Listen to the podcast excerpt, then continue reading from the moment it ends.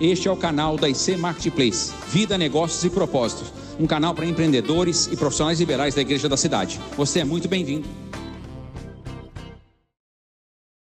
Aleluia, aleluia, aleluia. Que alegria então estamos nessa noite no Marketplace.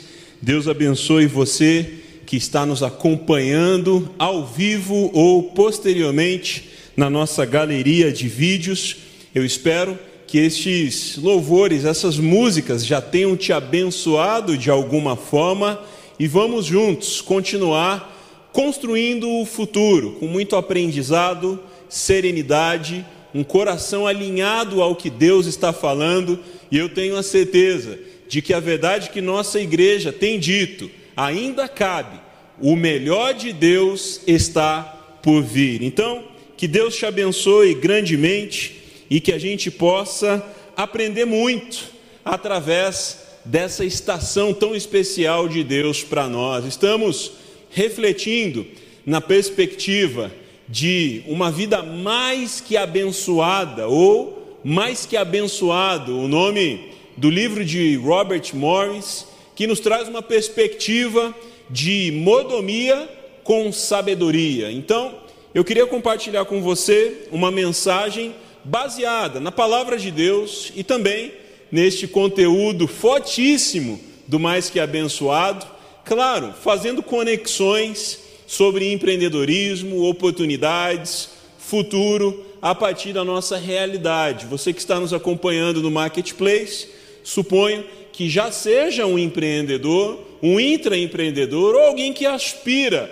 trazer suas ideias para projetos e projetos para uma validação prática e que Deus te abençoe com grande sucesso para você prosperar e abençoar muitas vidas. Então, ah, eu quero falar com você sobre o Senhor Orçamento. Robert Morris traz no 13º capítulo do livro ah, este nome, o Senhor Orçamento, que é um tanto engraçado porque nos faz olhar para o orçamento com um peso de importância, um lugar na mesa para as decisões extremamente importante e interessante. Ah, sabemos que orçamento não é apenas sobre planilha, é sobre comportamento financeiro. Como anda o seu comportamento financeiro? Essa é a minha pergunta. Sabe por quê? O seu comportamento financeiro revela seus alvos e os seus objetivos. Então, assim como temos um diagnóstico a partir de um exame laboratorial, quando a gente acessa o orçamento, e veja bem, seja o orçamento planejado, aquele antecipado, com um modelo, um método, ou o orçamento retroativo, de olhar para os boletos, as faturas, os saldos bancários, isso também é de alguma forma acessar um orçamento. Então, é sobre isso que eu quero refletir com você, confiando que orçamento não precisa ser um assunto frio, mas pode ser um assunto empoderador, porque o orçamento tem a ver com visualização e saúde. Bom, eu penso que na perspectiva espiritual, falando da fé cristã e de uma jornada integral naquilo que a gente carrega como princípios e valores, veja, um sinal de carnalidade ou de santidade é o seu comportamento financeiro. Seu comportamento financeiro está apontando mais para carnalidade ou para santidade?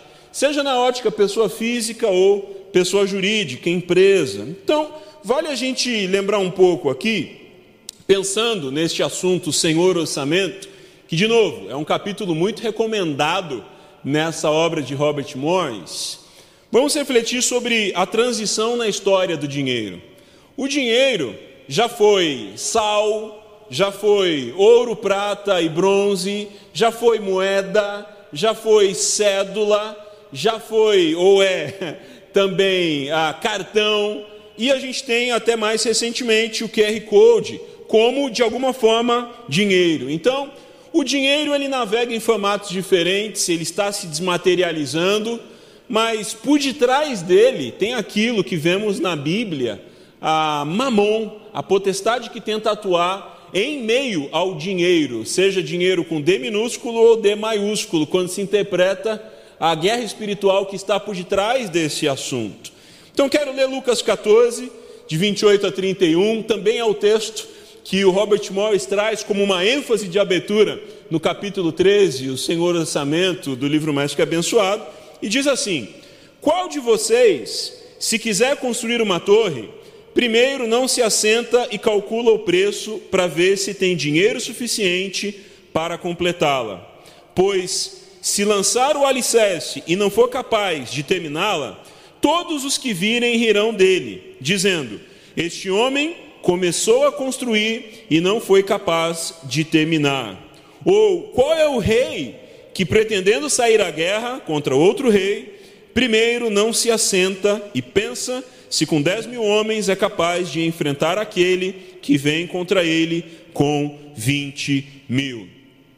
Me impressiona o fato de Jesus ter contado essa passagem na analogia a duas realidades. Primeiro, a realidade da construção e segundo, a realidade da guerra. Logo entendemos que planejamento ou desdobramento do orçamento fazem total conexão com construir e com batalhar. Por isso, sem este assunto, não estaremos prontos para grandes construções e para vencer guerras. O Robert Morris diz que três compromissos que os modomos excelentes fazem são estes: gastam com sabedoria, poupam com diligência e doam ou dão generosa, generosamente. Então pense bem: escolher a opção de não fazer um orçamento é a principal razão pela qual os cristãos falham em todas as três facetas da modomia sábia: gastar, poupar e doar. Construir um orçamento ah, é dizer ao seu dinheiro para onde ele deve ir, ao invés de ficar se perguntando onde ele foi. Essa é uma frase do consultor financeiro americano Dave Ramsey, que está citada também nessa obra. Então, pense em um bom orçamento como um mapa para alcançar os seus objetivos. E aqui, nessa ocasião, eu quero refletir com você sobre duas óticas de um orçamento. A primeira, essa que você já está imaginando, questão dos custos, a magnitude das coisas, como você planeja, mas eu quero te provocar, no bom sentido, a um estímulo do orçamento na perspectiva de poder para produzir riqueza. Se você não consegue imaginar um orçamento desse jeito, continue conosco acompanhando essa mensagem. Então, para onde você quer ir? Quanto dinheiro você quer ter no banco daqui a 10 anos? Daqui a 20 anos? Quanto você gostaria de dar à sua igreja e a causas que ardem o seu coração daqui a 10 anos ou dentro de 10 anos? No próximo ano, neste ano, que tipo de esperanças e aspirações Deus colocou dentro de você? Veja, um bom orçamento, não estou falando a planilha apenas, estou falando da mentalidade e comportamento, podem te ajudar a neutralizar o efeito emocional nas decisões mais importantes que você tem que tomar. Empreendedores sofrem por serem emocionais demais. Investidores sofrem por serem emocionais demais. Líderes que tomam decisões com impacto de recursos financeiros ou humanos sofrem por serem emocionais demais. Então, o orçamento pode revelar comportamentos e temperamentos no casamento, por exemplo, olhando na perspectiva familiar, mas também nas relações profissionais, como por exemplo, em relação à sociedade. Uma discordância societária nem sempre é relacionada à habilidade, mas pode ser relacionada à questão comportamental, emocional. Há fundamentos por detrás disso. Seu comportamento financeiro tem um fator emocional e também um fator relacional. Poderíamos criar uma, um provérbio aqui, um ditado: diga-me com quem tu andas, que eu te direi como gastas. Porque o relacional também pesa, pois há um fator de pressão social, há um fator de constrangimento, de aceitação, que acaba cumprindo um papel como quanto e como a gente gasta. Então pense nisso. O orçamento pode ser a diferença entre você governar os deleites ou os deleites governarem você, o que se chama hedonismo. Então, aquela lógica do hoje eu mereço, talvez seja um dos grandes problemas no seu orçamento. Aquele dia do não, hoje eu mereço. Ah, peraí, hoje eu mereço. Eu já trabalhei, por exemplo, ah, um dos meus primeiros empregos na indústria, no comércio de calçados. E a rotina era tão puxada e tão pesada que quando eu via o dinheiro, óbvio, eu não tinha os princípios que eu tenho hoje, graças a Deus e à igreja da cidade, eu gastava como vingança da minha jornada de trabalho duro. Quantas pessoas fazendo isso no âmbito de colaborador, no âmbito de empreendedor? Ah, a pandemia está sendo difícil, hoje eu mereço, e quem sabe ali deixam o deleite governar sobre elas. Veja, numa vida mais que abençoada há espaço para deleite mas para que a gente governe sobre o deleite e não o contrário. Um orçamento, veja aí alguns tópicos interessantes sobre isso. Ajuda você a ver as coisas mais claras e objetivamente, faz você examinar e esclarecer seus valores e suas prioridades, oferece um embasamento para o debate e a concordância, ajuda você a viver dentro das suas possibilidades atuais, ajuda você a viver livre do cativeiro da dívida e constrói caráter e disciplina na sua vida. Uma das melhores estratégias atualmente no meio de negócios foi introduzida ao mercado pelas startups, pelo ecossistema do Vale do Silício, no norte da Califórnia, ah, é a da gestão enxuta. Alguém pegou a manufatura enxuta, que foi um case globalmente conhecido da Toyota, mas ainda distante da realidade empreendedora, e transformou isso no Lean Startup. O autor se chama Eric Rice, R-I-E-S, e isso virou, além de startup enxuta, um pensamento de gestão enxuta, que nada tem a ver com miséria, nada tem a ver com escassez, mas com eficiência e otimização, visando o crescimento e a escalabilidade. Hoje, pensando em modelos de negócio, pensando na quarta revolução industrial, na economia digital, um negócio só pode ser escalável de maneira sustentável se primeiro for eficiente e enxuto. Então, por isso, queremos olhar para este assunto de senhor orçamento como gestão enxuta. O seu negócio já aplica profundamente a gestão enxuta? Pode ser que ele seja uma ideia, pode ser um momento, mas será que a gestão enxuta já é a cultura do seu negócio? Lembre-se, a cultura é aquilo que os colaboradores fazem quando o chefe não está perto. A cultura é o que as pessoas fazem sem serem mandadas. A cultura é como a gente reage na hora do desespero e do desafio. Então, invista numa boa cultura de gestão enxuta que contempla, dentro de um pacote, orçamento também. Então, ao revisar seu orçamento e seu comportamento financeiro, não esqueça de quatro coisas importantes que você vai levar a partir deste nosso, dessa nossa iniciativa aqui. Primeiro, avaliar corajosamente sua situação atual. A Bíblia diz em Ageu 1:5: Assim diz o Senhor dos Exércitos: Vejam onde os seus caminhos os levaram. O que você não sabe pode atingir você. Ser atingido por aquilo que você não sabe é muito mais perigoso. Portanto, temos uma realidade de ah, risco planejado ou fail fast, em que sabemos de algumas coisas que não estão perfeitas, não estão redondas. Por exemplo, as grandes empresas da realidade econômica global hoje negativam no fim do ano, como por exemplo a Uber, como por exemplo Nubank. E aí você fala, como essas empresas de sucesso negativam no fim do ano? Porque é uma negativação planejada. Eles têm grandes fundos de investimento e eles podem escolher consolidar e parar ou continuar investindo com ah, recursos entrando de maneira sistêmica. Portanto, é um risco planejado, não é um negativo por incompetência, mas por estratégia de expansão. A própria Amazon teve anos antes de positivar, porque visaram uma consolidação de expansão. Isso seria um outro fórum, em outro ambiente, mas eu queria te provocar para uma cosmovisão de negócios diferente, que não é sobre dívida, não é sobre sangrar e estar no vermelho, mas é uma realidade de expansão enxuta e diferente do que a gente estava acostumado como praxe. É uma nova economia, é um século 21 e a gente tem que virar chave também. Seja realista quanto a cada dívida e cada bem.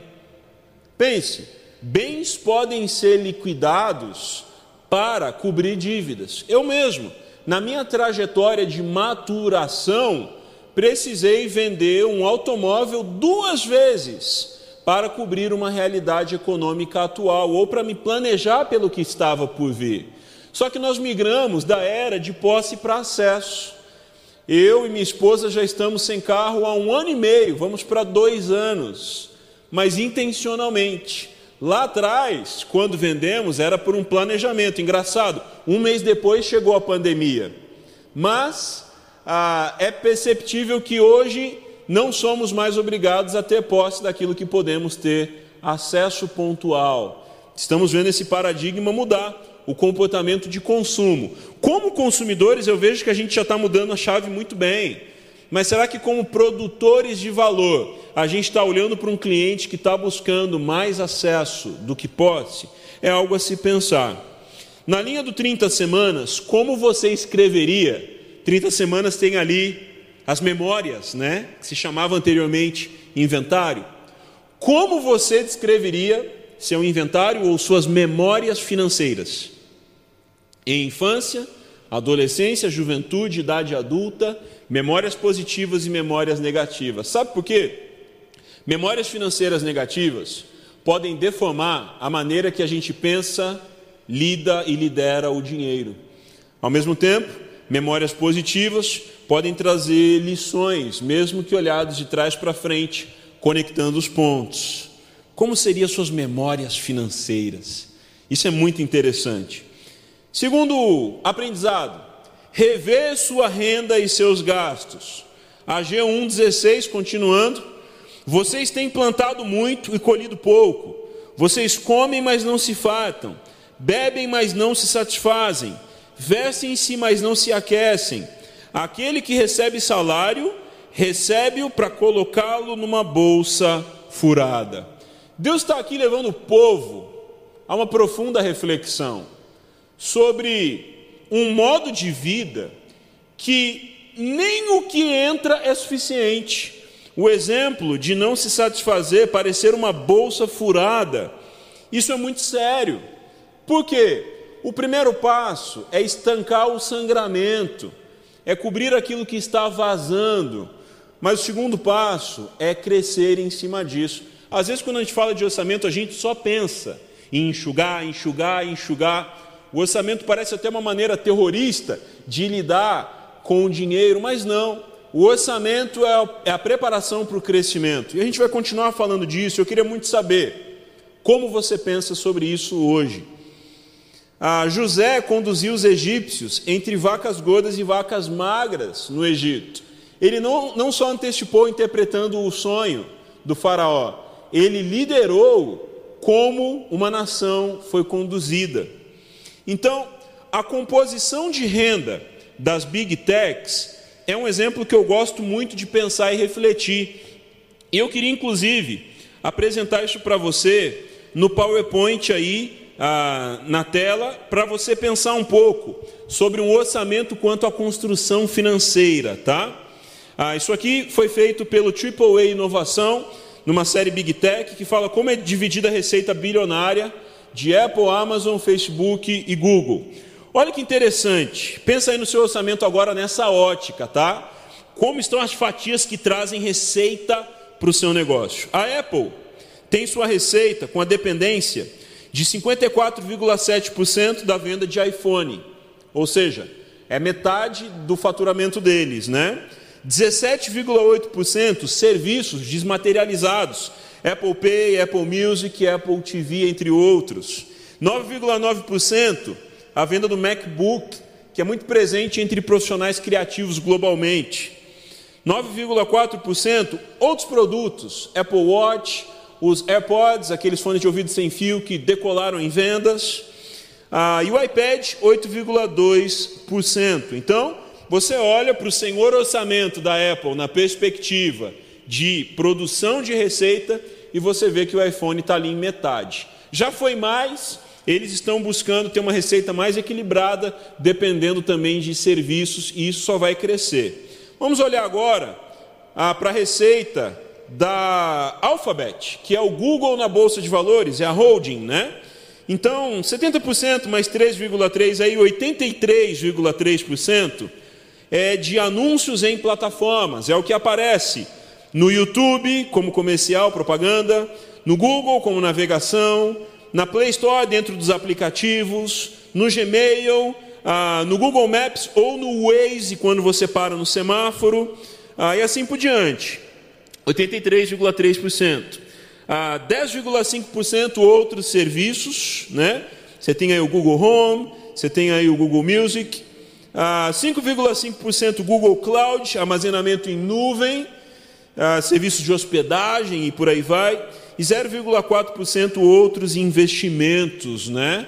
Como por exemplo, Google Street View foi um investimento para que a plataforma do Google tivesse mais credibilidade e alcance na questão geográfica e com desdobramentos de geomarketing lá na frente também. Interessante. Vamos olhar agora para a Microsoft, uma gigante mais antiga ah, na economia global, né? Eu esperava que fosse metade Windows, mas esse mundo já mudou, não é? 25,9% serviços, ah, servidores e serviços em nuvem com a Azure, 25,2% aplicativos Office e serviços em nuvem, 16,2%. Olha só, Windows como licença de sistema operacional. Isso já foi a maior parte da receita deles no passado. 9,1% jogos, onde está o Xbox e a Xbox Live. 6,1% Bing, por anúncio em pesquisas. 5,4% LinkedIn, eu não sei se você sabe, na década passada a Microsoft comprou o LinkedIn para diversificar o seu portfólio de negócios. 4,8% os notebooks da Microsoft Surface, 4,8% serviços para empresas e 2,4% outros. Interessante, né? Olha como a receita que a gente acabou de ver da Microsoft é mais dividida no seu senhor orçamento quanto à produção de valor. Porque eles já trilharam um tempo de dependência de Windows, mas conforme a dependência do Windows foi diminuindo, eles precisaram se reinventar. E essa é a matriz da minha mensagem hoje. Reinvente o seu portfólio de remuneração. Você não pode depender de uma fatia muito grande na pizza, porque o mundo pandêmico que a gente está encarando oscila muito mais do que você imagina. E espera-se que em um ano de isolamento social você já tenha aprendido lições e coisas novas tenham florescido. Agora, penúltimo, vamos olhar para a composição da receita da Amazon. 50,4% ah, e-commerce, né? através das compras online, 19,2% ah, comissões e taxas de serviços, né? A Amazon é um marketplace em que outras pessoas vendem lá dentro também. Web Services, a AWS, 12,5%, serviços de hospedagem, armazenamento, 6,1% lojas físicas. Ué, mas eu nunca vi uma loja da Amazon. Isso é porque a Amazon comprou também o Whole Foods Farmers Market, que é uma loja de ah, produtos da linha verde, né? A Amazon Prime, ah, em que você pode ter entregas mais rápidas, tem o Prime Video que concorre com o Netflix, o Prime Music que concorre com o Spotify, 6,9% e 5% outros. Então veja que a Amazon também tem uma predominância de metade no e-commerce, mas que ainda tem sustentabilidade. Mas o outro lado da pizza, assim como a gente viu no caso da Apple, você pode ver isso depois com calma no AAA.inovação, AAA.inovação no Instagram. Ah, assim como a Apple, a Amazon também está diversificando a composição da sua receita, tá? Agora, vamos olhar para o Facebook. Lembrando, quando a gente fala de Facebook, a gente também está falando de Instagram e de WhatsApp, ok? 98,5% é o Facebook Ads, propagandas que aparecem dentro do Facebook, dentro do Facebook Messenger, dentro do Instagram e assim por diante, né? E 1,5% apenas pagamentos e outras taxas. Realmente, o Mark Zuckerberg conseguiu emplacar um modelo de negócio que marcou a história da economia mundial, né? Ele não parece tão preocupado com essa composição não ser diversificada, mas pode ter certeza que nos bastidores tem muita coisa ah, sendo desenvolvida. Esse modelo mesmo de anúncios não existia.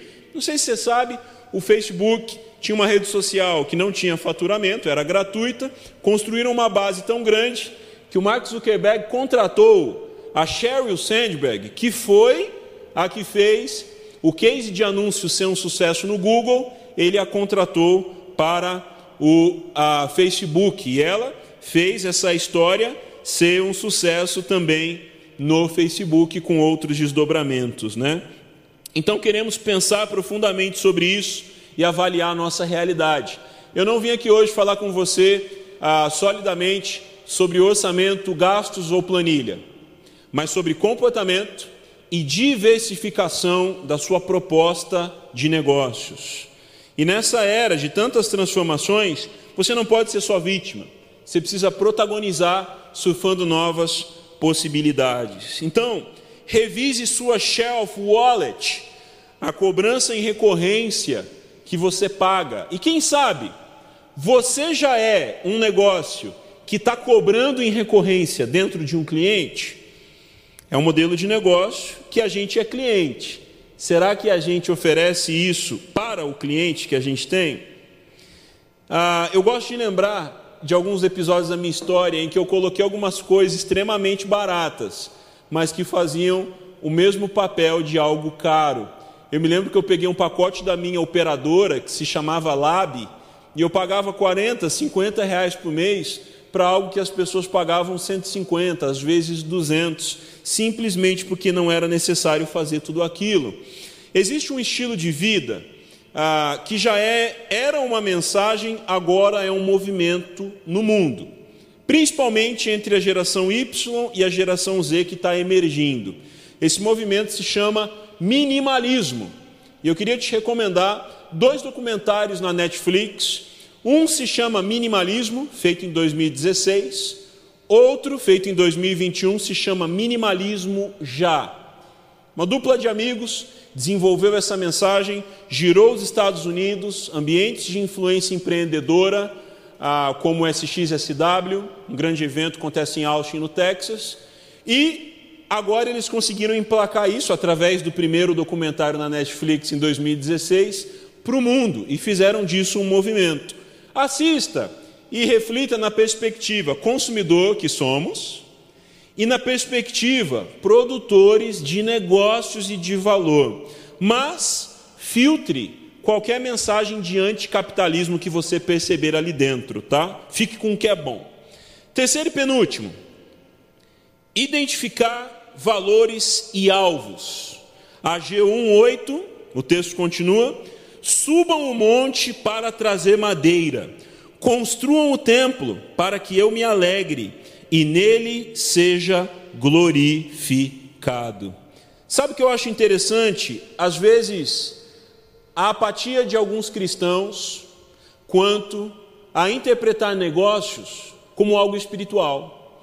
O judeu trata negócios como algo espiritual. E aqui, olhando para esse texto em que Deus estava falando para algo no monte da religião, vamos interpretar isso aqui também como é algo integral e espiritual para o monte da economia, empreendedorismo e geração de valor. Subam o monte para trazer madeira, construam o templo para que eu me alegre e nele seja glorificado. É tempo de revisarmos as nossas motivações e as nossas magnitudes.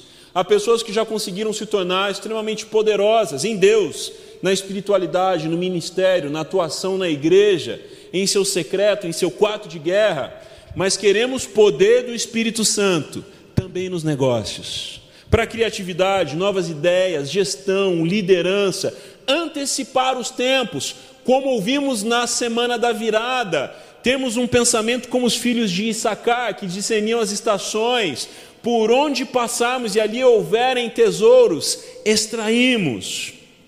Então, é preciso pensar exponencialmente. Se você é um cristão nos negócios, você precisa pensar exponencialmente, o que chamamos de start small e dream big.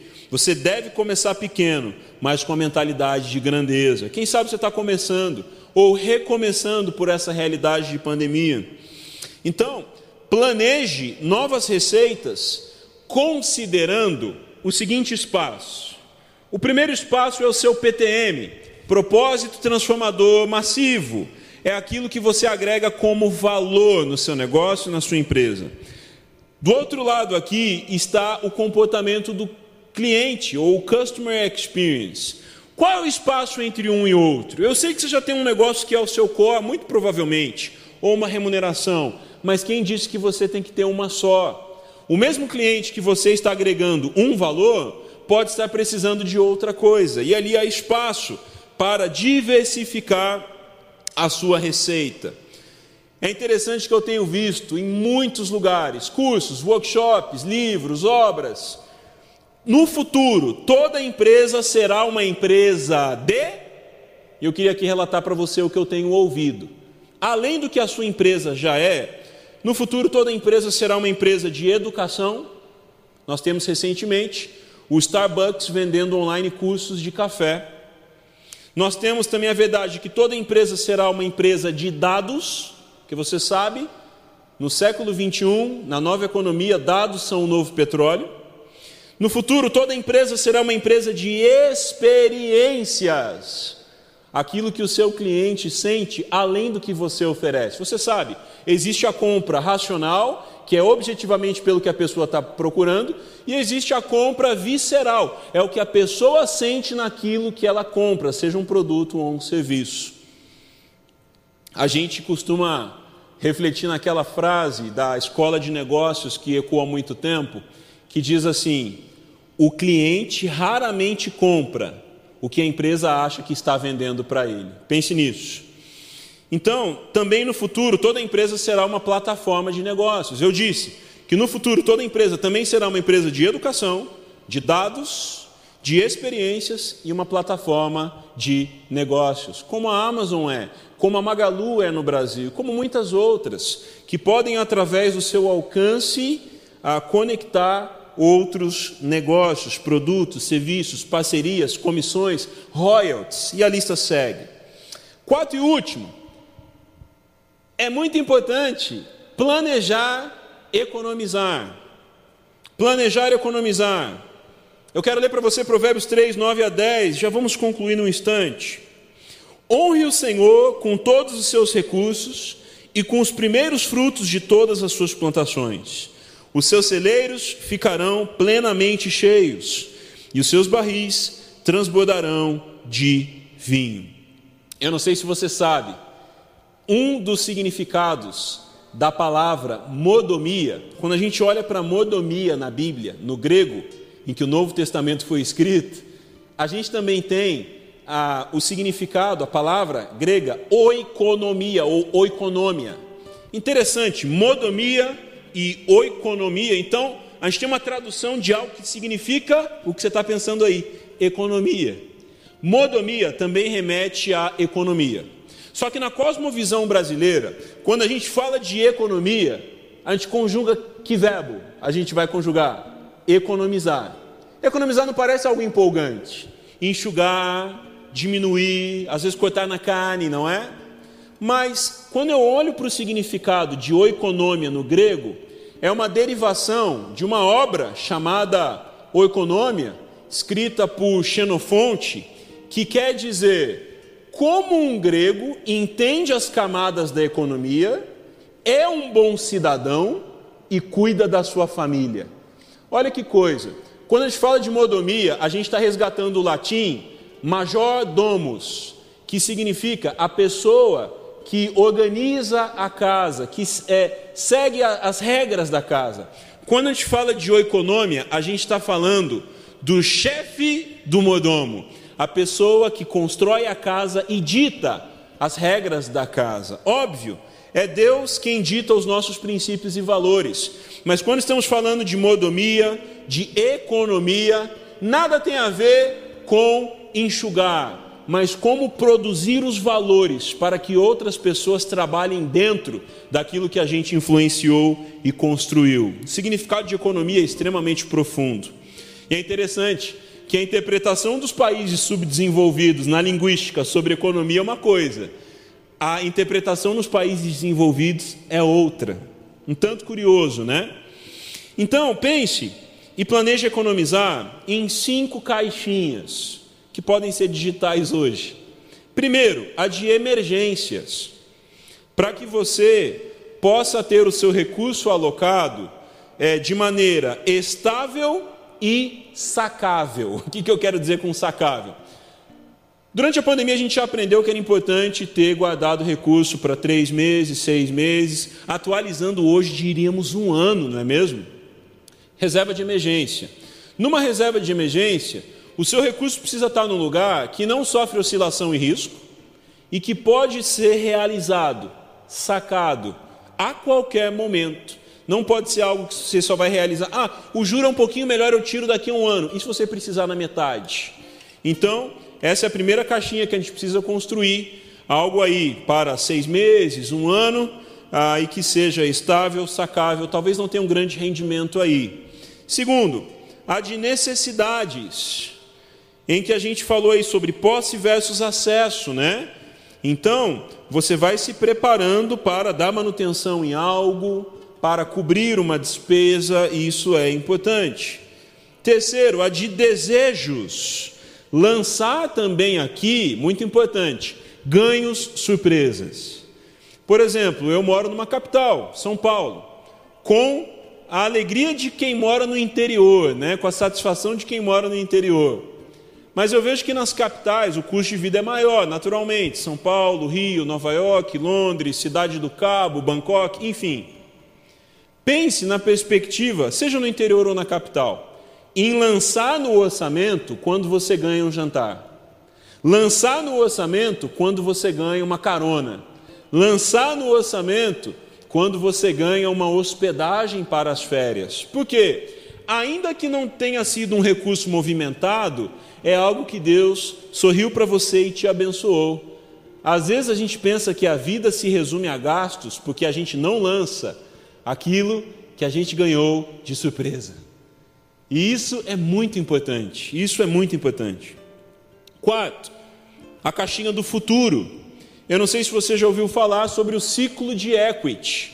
Tem uma fase da vida que você trabalha para o dinheiro girar, mas você precisa entrar numa outra estação em que o dinheiro trabalha em seu favor. Tem muitas pessoas nos assistindo que, se elas não trabalharem por um mês, não entra recurso. Mas o equity é uma proposta em que, se você não trabalhar por um mês, não tem problema, porque não é você que trabalha para o dinheiro, é o dinheiro que trabalha em seu favor, através de royalties, através de uma remuneração de recorrência, através de comissionamento entre negócios escaláveis que você pode incluir nas fatias, como a gente viu aqui das big techs do mundo. E por último, a generosidade, a caixinha da generosidade. Um orçamento em que você prevê a magnitude e prepara terreno para extravagância. Prepare terreno para extravagância, pois as maiores doações que você já fez em prol do reino de Deus, da igreja e da causa social ainda estão por vir que nos próximos tempos você bata recordes das suas próprias doações. E eu penso assim: um gasto inesperado só irá me assustar se ele for maior do que o meu histórico de doações. Quando você olha para um custo, quando você olha para uma despesa inesperada, olhe para o tamanho das doações que você já fez e pense: isso aí não é nada. eu consigo doar para o reino de Deus muito mais e não vou me assustar com essa dificuldade passageira. Então, Provérbios 6,6 já nos ensinou: observe a formiga. Poupar é bíblico. Ter um preparo é bíblico. O seu orçamento aponta para a santidade, o seu comportamento financeiro aponta para a santidade ou para a carnalidade. Eu queria te perguntar antes de concluirmos: como anda sua reserva de emergência? Seja de três a seis meses, ou se você puder, até mesmo um ano. E também, como anda a sua reserva de valor? Quantos por cento do seu orçamento mensal estão destinados para aprendizagem? Se você não tem uma fatia do seu orçamento para aprendizagem, você não está sendo tão proativo como poderia. Quantos por cento do seu orçamento estão destinados, ou está destinado, para inovação? Olha, 10% do nosso orçamento é inovação, 15%, 20%. Tem que ter. Se não tem, algo tem que ser, tem que ser enxugado e otimizado, ou algo precisa ser criado. O orçamento é uma oportunidade de olhar e falar assim: peraí, a gente precisa produzir mais riqueza. E a Bíblia diz em Deuteronômio 8,18: lembrem-se do Senhor seu Deus, que lhes dá poder para produzir riqueza. Pronto. Deus não te deu poder para economizar. Economizar é prudência. Deus te deu poder para produzir riqueza. Como você está usando isso? Às vezes a gente inverte essas duas realidades. Construa uma reserva de valor. Tem três caminhos para reserva de valor hoje, e eu quero te noticiar algo que está sendo falado desde 2014. Reserva de valor número um, dólar. Reserva de valor número um, ouro. Reserva de valor número ah, valor número um, dólar. Número dois, ouro. Número três, não se assuste e processe com responsabilidade. Interprete e estude. Bitcoin. Vemos a Tesla colocar um bilhão e meio de dólares nisso, tem que dizer alguma coisa quanto ao mínimo estudo de curva e história da economia. Então a reserva de valor já estava sendo dito desde 2014, ela se tornaria digital. E agora a gente está interpretando para onde isso vai. A gente tem que, no mínimo, entender, filtrar as mentiras, sofismas sobre isso e, ao mínimo, entender a essência do que está acontecendo ao nosso redor. Então, como conclusão, que tal trocar a afirmação eu mereço ganhar mais pela afirmação eu posso produzir mais? Isso é muito importante. Quantas pessoas no mundo ou do nosso lado não estão reclamando? Eu mereço ganhar mais. Ah, o cliente está querendo pagar pouco no meu produto ou no meu serviço, ele não está me valorizando.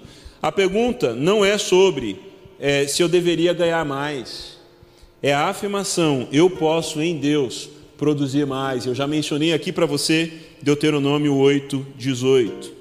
Então é tempo de pensarmos na ótica de orçamento, quanto planejamento, otimização, gestão enxuta, mas também composição da receita de negócios. Quero contar um testemunho pessoal, e é para a glória de Deus realmente.